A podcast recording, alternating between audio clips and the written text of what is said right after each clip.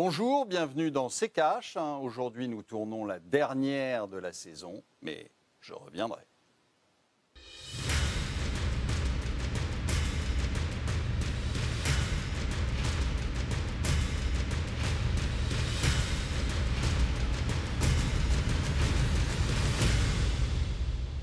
Bonjour, aujourd'hui nous allons nous poser des questions sur les banques. Vont-elles disparaître? Bonjour Thomas. Bonjour Olivier, bonjour à tous, bienvenue dans ce nouveau numéro de C'est. Alors, les banques vont-elles disparaître? C'est la question qu'on se pose aujourd'hui, question qui peut paraître un peu saugrenue tant on s'est habitué à voir les établissements bancaires s'imposer dans notre quotidien, mais vous allez voir que certains indicateurs sont sans appel. Par exemple, une banque sur trois est menacée de disparition selon le cabinet de conseil McKinsey. Alors, les banques sont-elles une espèce en voie d'extinction? On commence, comme traditionnellement, avec le tiroir cash d'Antoine Vassas. La traditionnelle visite chez votre banquier pourrait bientôt ne plus être d'actualité. En octobre dernier, une étude réalisée par le cabinet de conseil McKinsey dévoilait ce chiffre. Une banque sur trois en Europe de l'Ouest, chez nous quoi, et en Asie pourrait disparaître, et ce, pour plusieurs raisons. Les conclusions de cette étude font état que sur 1000 banques dans le monde, seulement 35% d'entre elles dégagent une rentabilité, et une rentabilité faible. 1,6%.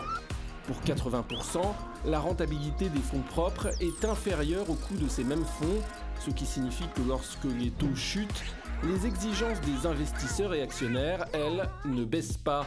Les taux bas génèrent également peu d'intérêt sur les prêts, ce qui est censé être la première source de recettes des banques. Enfin, le boom des banques en ligne, les néobanques, de Lydia à Revolut, fait mal avec des frais bancaires moins élevés, une simplicité d'utilisation, le modèle des banques comptant trop d'agences, trop de personnel et justement des frais bancaires en augmentation en 2020 ne s'est pas bien adapté à l'arrivée de ces nouveaux acteurs. Cela causait déjà en 2019, avant la crise, des suppressions de postes par milliers dans les banques et ce qui nous attend dans les prochains mois ne devrait pas arranger les choses. Olivier, une réaction à ce qu'on vient d'entendre dans le tiroir cash? Écoutez, euh, sur, les, banques, euh, ça fait euh, bien longtemps que quand vous détaillez le, résultat d'une banque, vous constatez que la banque ne gagne pas d'argent sur son métier traditionnel, mais gagne de l'argent uniquement sur des opérations de marché.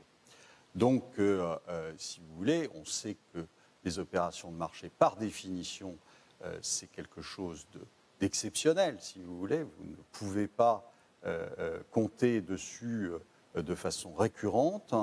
Et, donc, vous savez très bien que c'est un petit peu comme si vous capitalisiez quand vous achetez une action d'une banque en bourse, hein, c'est comme si vous capitalisiez le gagnant du loto, comme s'il allait gagner tous les ans le loto. Mais malheureusement, non, c'est pas comme ça que ça se passe.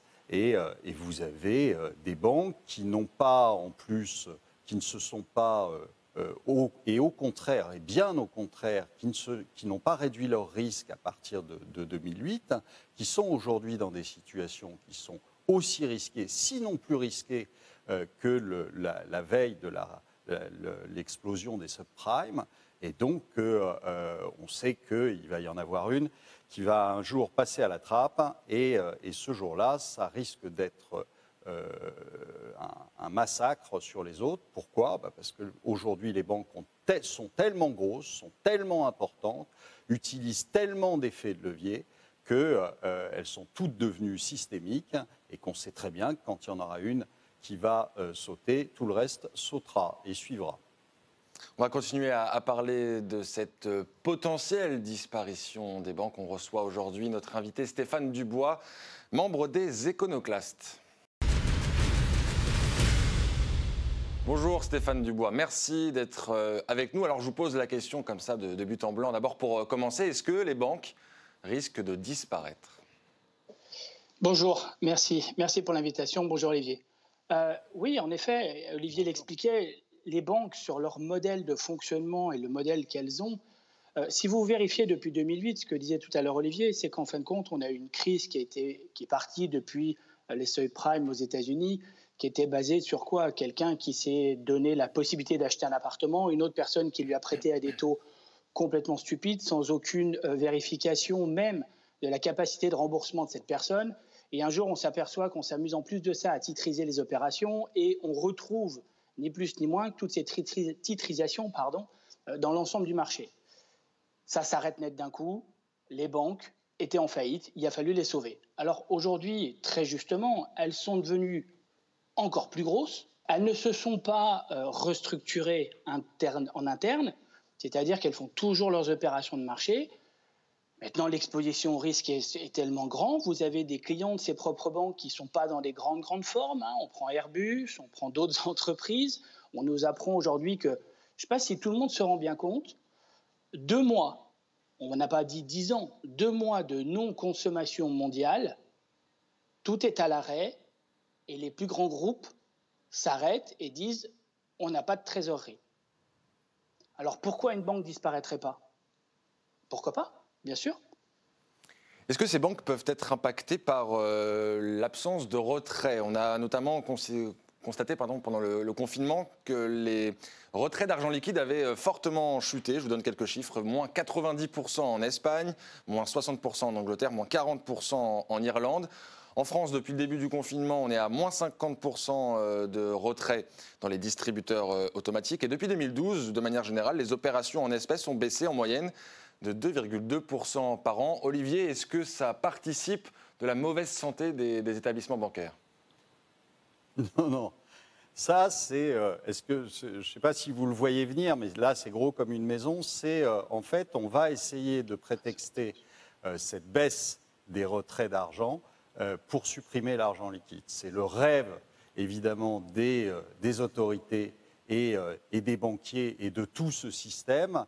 Euh, c'est de vous fliquer encore un petit peu plus, c'est-à-dire que vous serez obligé de payer soit avec une carte, soit avec votre téléphone, et donc on recueillera toutes les informations euh, euh, sur vous. Et informations qu'évidemment, même si CNIL il y a, on s'empressera de revendre aux plus offrants. Donc il ne faut pas se laisser avoir là-dessus, il faut au contraire continuer à payer en liquide et à utiliser du liquide, parce que sinon, croyez-moi, vous serez en prison bien plus efficacement qu'avec un, bracelet à la cheville. Hein.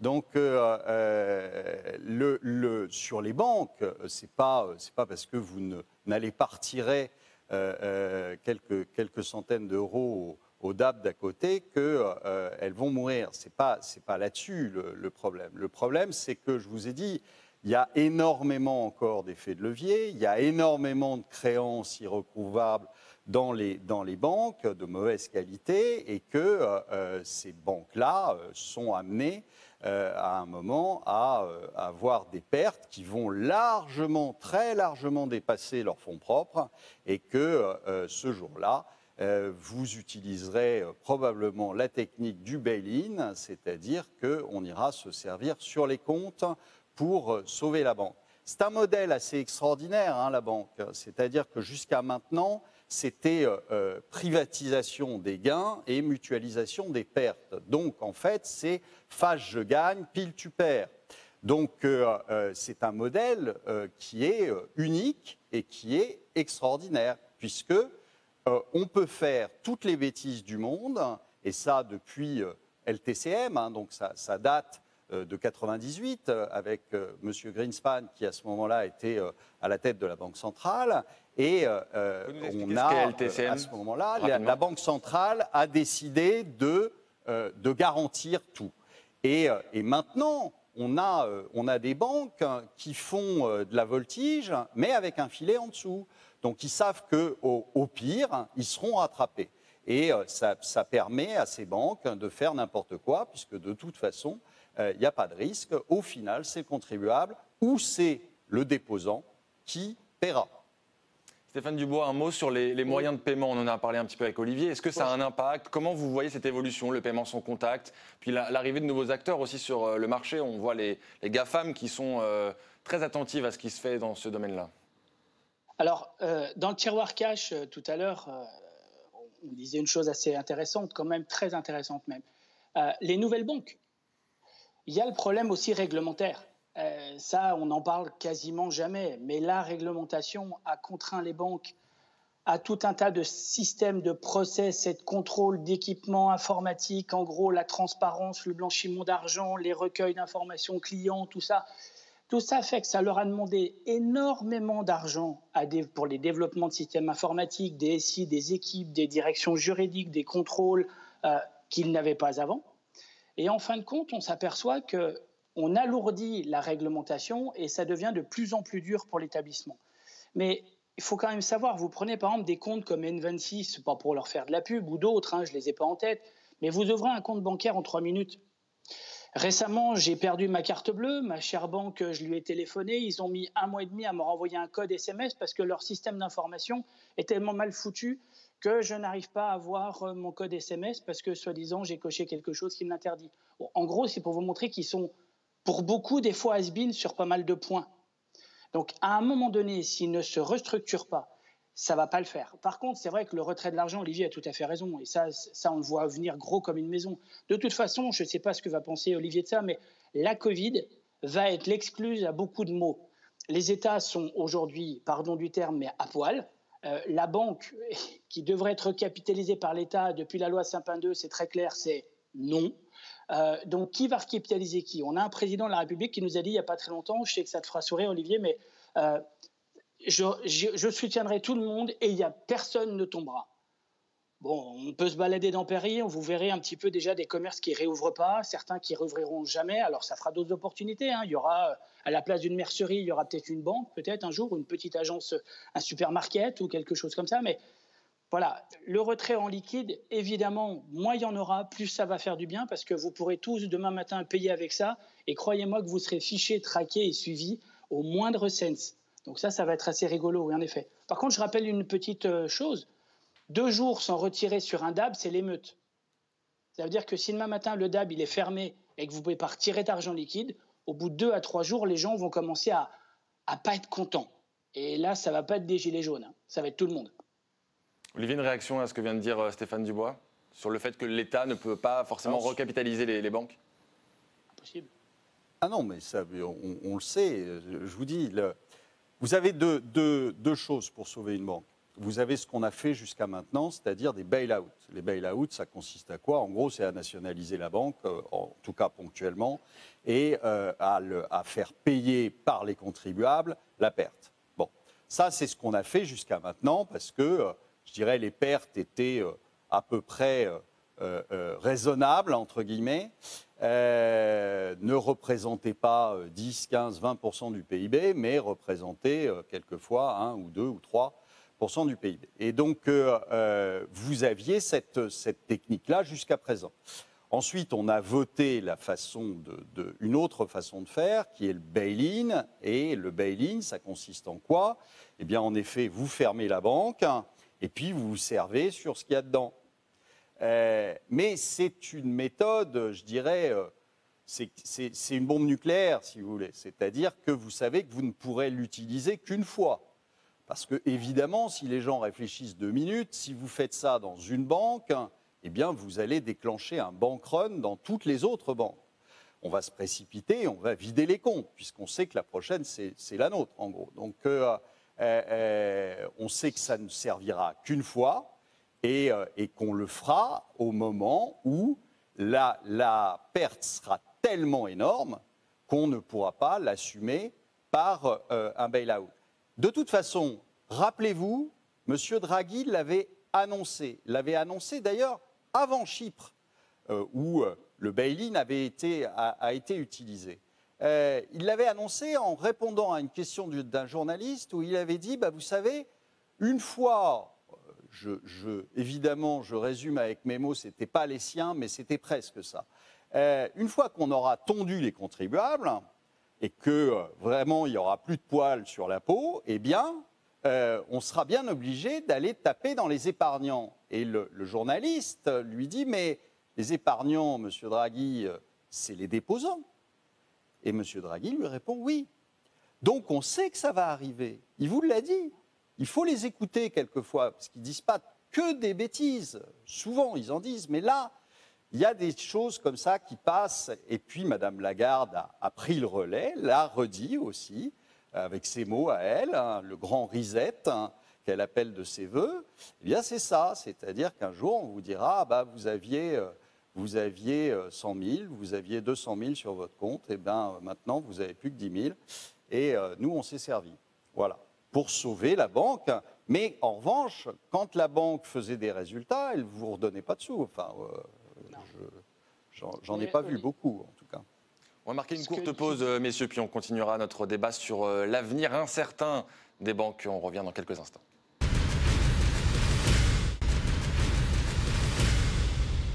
De retour dans ces caches, on parle de l'avenir des banques et on est pour cela avec Olivier Delamarche et Stéphane Dubois, membres des Éconoclastes.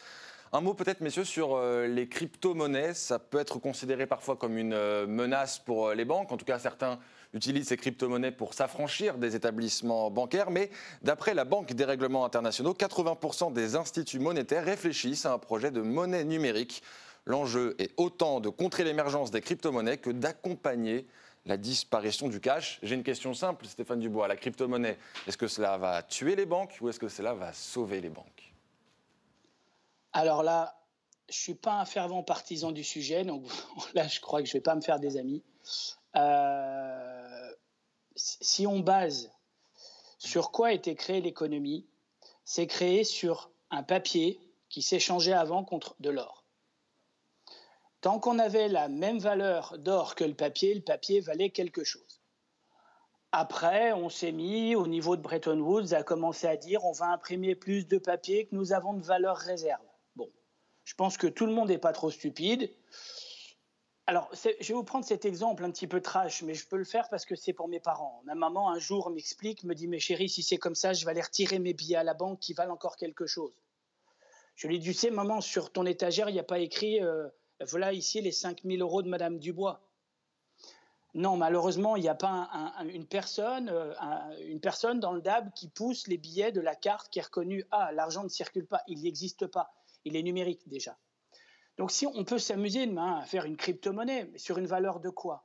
De papier qui vaut que dalle? Alors vous me direz, le papier vaut déjà que dalle. Donc euh, si, il a que la valeur de l'encre et de la valeur du papier. Mais il faut se dire qu'aujourd'hui, il y a des billets qui circulent, vous en avez deux ou trois, mais en fait, vous en avez dix, et il y en a deux qui ont la valeur de dix. Euh, retirer ses sous, très bien, avoir son cash dans sa poche, mais si demain matin, le billet que vous avez, il vaut rien, ben, vous n'avez plus rien. Demain matin, avoir une crypto-monnaie, pourquoi pas? Allons-y, faisons une crypto-monnaie, sauvons le système, créons du fantôme. Pas de problème. Sur quelle valeur? Le problème dans ce monde aujourd'hui, c'est que on crée une économie qui n'a zéro valeur. Zéro. On crée des richesses qui n'ont pas de contre-valeur. Quand vous avez un appartement, il y a un truc avec de la pierre qui est situé à un endroit qu'on connaît, qu'on voit, c'est tangible, entre guillemets, c'est-à-dire que ça a une valeur. Je ne dis pas qu'elle peut varier, pas varier, pas monter, pas descendre. Donc, à un moment donné, c'est l'histoire de crypto-monnaie. Moi, personnellement, je sais que je vais en faire hurler plus d'un. Il y en a qui, soi-disant, ont de l'argent aujourd'hui en crypto-monnaie. Je leur dis, hein, transformez-le en écu, sonnant et trébuchant, achetez-vous quelque chose avec. Parce que demain matin, on en reparlera. Olivier, votre avis sur, euh, sur la crypto-monnaie? On a par exemple un rapport de JP Morgan sur le Bitcoin qui explique que les bitcoins se sont rarement échangés en dessous du coût de production, y compris dans des conditions très désordonnées. On voit que certains établissements bancaires et financiers euh, regardent avec attention ce qui se fait dans, ce domaine-là.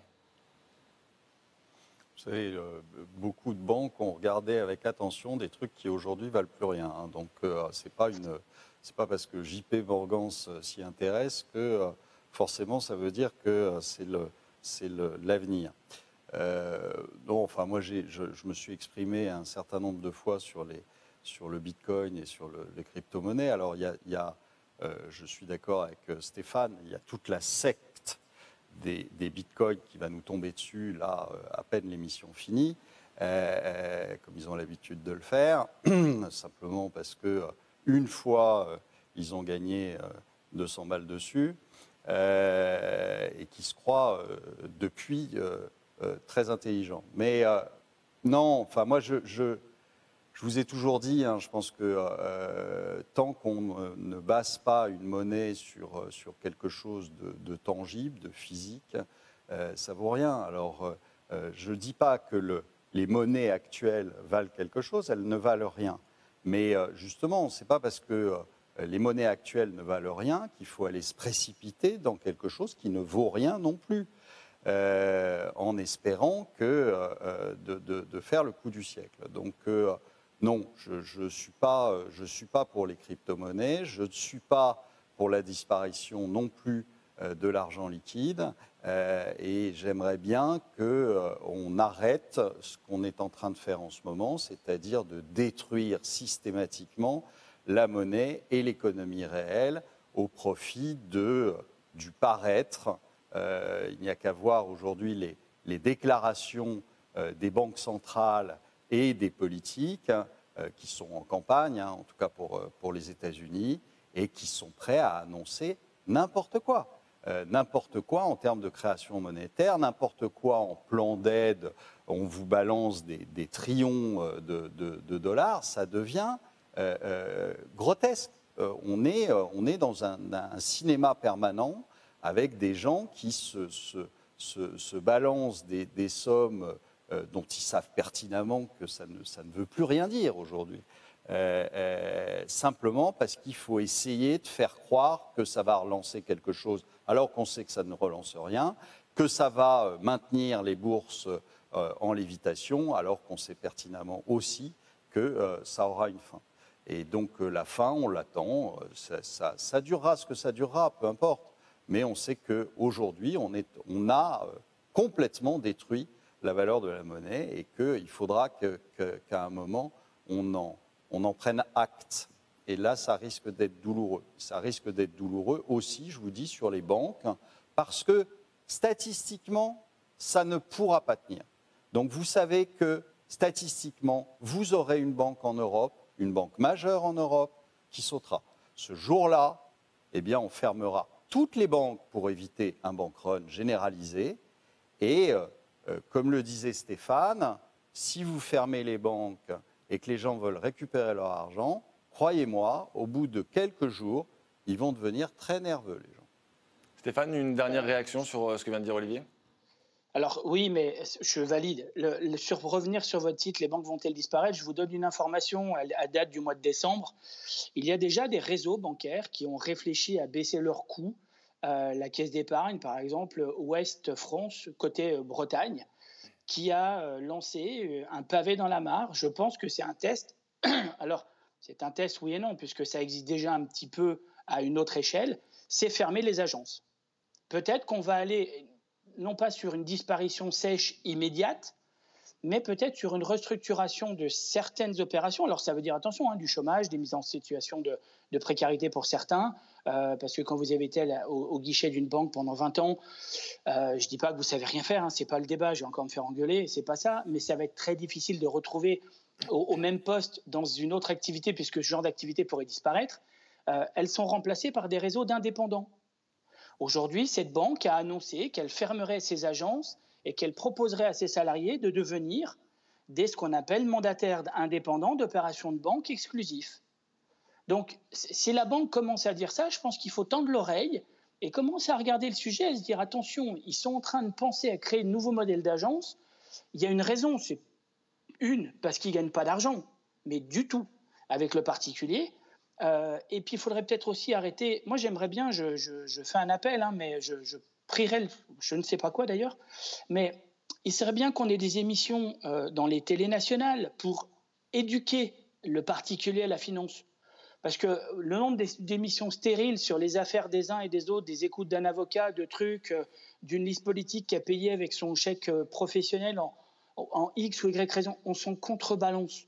Par contre, c'est de savoir que va devenir l'épargne du particulier, euh, comment les gens vont arriver à s'en sortir, expliquer pourquoi ça va être compliqué et amener un petit peu de transparence. Parce qu'aujourd'hui, on se cache derrière son petit doigt dans un système qu'on essaie de tenir à bout de souffle. Et en fait, ce système, il est mort. Mais il est mort depuis un moment.